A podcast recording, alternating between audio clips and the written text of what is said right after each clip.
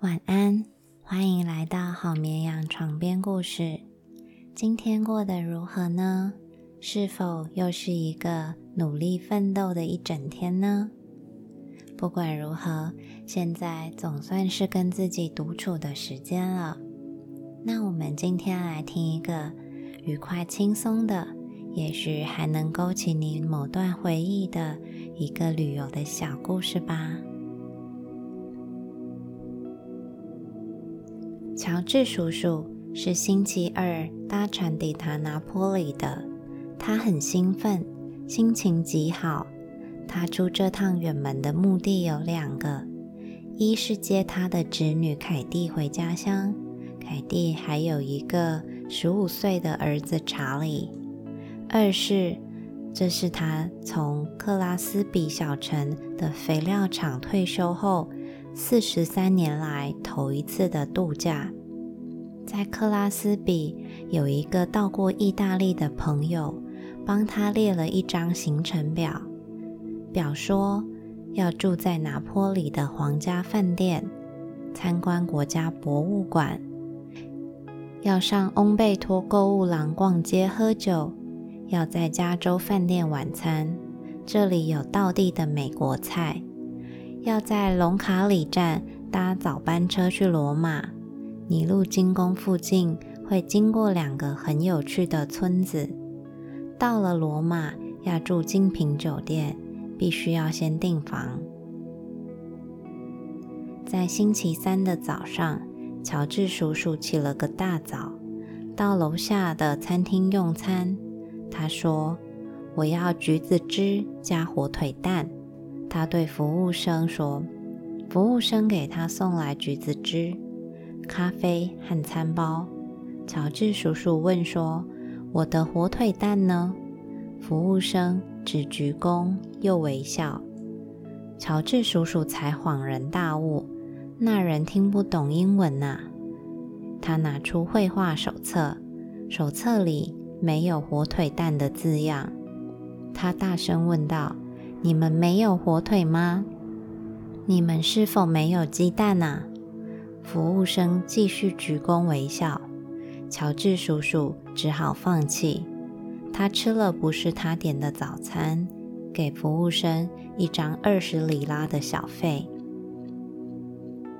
他在柜台兑换了大约四百美金的旅行支票。那一大包的里拉。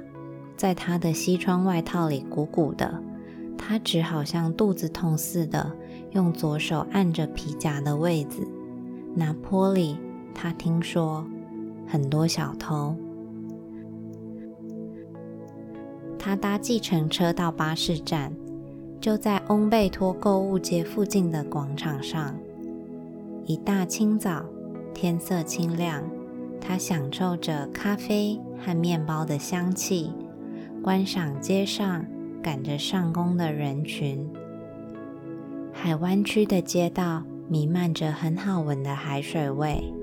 他来早了，一个满脸通红、带着英国腔的男士带他上车入座。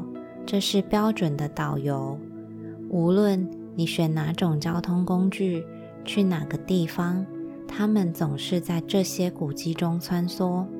他们的语言能力超强，对于古迹的知识令人赞叹。他们对于美的爱好充满热情，但是只要一得空，就会掏出随身带的扁酒瓶去喝一口，或是去逗逗年轻的游客。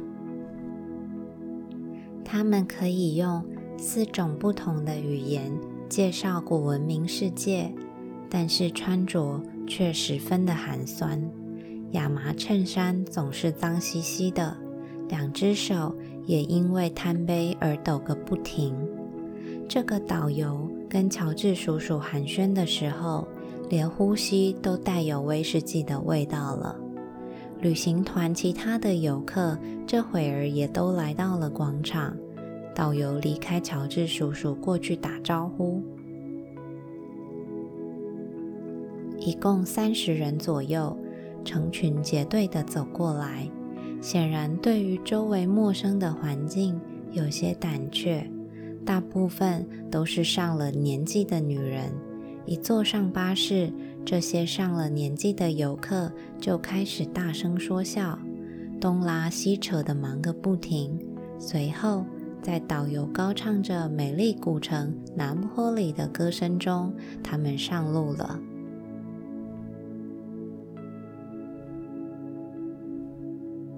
他们先沿着海岸走，海水的颜色。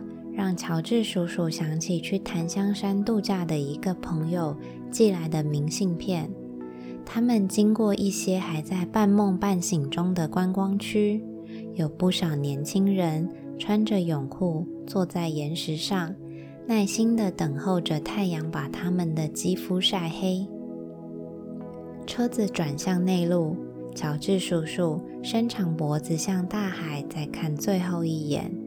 不知道为什么，这片耀眼的蓝总让他有一种刻骨铭心的感觉。有着玻璃车顶和玻璃车窗的大巴士，就像一个鱼缸，阳光和云影洒落在游客的身上。突然，路被一群羊挡住了，羊群围绕着巴士，把一车子的美国老人隔成一座小小的孤岛。空气里尽是闷闷哑哑的羊叫声。距离羊群不远，有一个女孩，头上顶着一只水罐。路边草丛有个男人在呼呼大睡。门街上有个女人在喂牛奶。玻璃孤岛里面，好几个老太太在谈论空运行李的价钱实在太贵了。导游在讲述罗马古道高塔。和桥梁的遗迹，小山丘上矗立着一座城堡的景观，令乔治叔叔大感惊喜。这也难怪，因为小时候他的餐盘上画的就是这样的城堡，还有故事书。不管是他自己看的，或人家讲的故事书上，也都画着这样的城堡。他们就是兴奋、陌生。很神奇的代表。现在一抬眼，他竟然真的看到一座城堡，衬着蓝天，那天空蓝的就像图画书里的一模一样。游历了一两个小时之后，他们停在有着咖啡座和洗手间的小村庄。咖啡一杯要加一百里拉。相信这件事情又给女士们一个日后可以发挥的话题了。饭店里一杯咖啡是六十里拉，街口小店只要四十元。他们吃着药丸，看着旅游指南。乔治叔叔望着窗外这片陌生的乡下地方，春天的花和秋天的花并肩并排地开在草丛里。这个时节，克拉斯比的天气通常很坏，这里却一片荣景。果子树、合欢花，牧场上全都是白色的小草，菜园里已经准备收成了。他们开进一个小城，很老旧的地方，街道很窄，歪歪扭扭的。他没听懂这个小城的名字。导游说：“这儿有游行，巴士司机必须猛按喇叭才能够往前开，有两三次甚至动弹不得。群众太过密集了，街上的人都抬起头看着这个怪东西，载满一堆老美的大鱼缸。他们那副难以置信的眼光，令乔治叔叔的自尊倍感受伤。”他看见一个小女孩把面包皮从嘴巴拉出来，拼命地盯着他看。女人把自己的孩子举得高高的，让他们看这一车的陌生人。窗户都打开了，酒吧也全空了，所有的人都在对这批古怪的观光客指指点点。乔治叔叔很想对他们开讲，就像他经常在福伦社开讲那样。他想说：“别盯着我们看，我们没那么古怪，没那么有钱，请别盯着我们看。”巴士转上一条小路，到了另一个有咖啡、有厕所可以歇脚的地方。游客们大多分头去买明信片。乔治叔叔看见对面有一座教堂，他决定走进去看看。一推门就闻到一股香气。教堂的石壁光秃秃的，没有任何装饰，很像一个军械库。只在两侧的小礼拜堂点着几根蜡烛。忽然，乔治叔叔听见很大的说话声。他看到有个男的跪在一间小礼拜堂前做祷告。乔治叔叔从来没见过像他那样的祷告方式。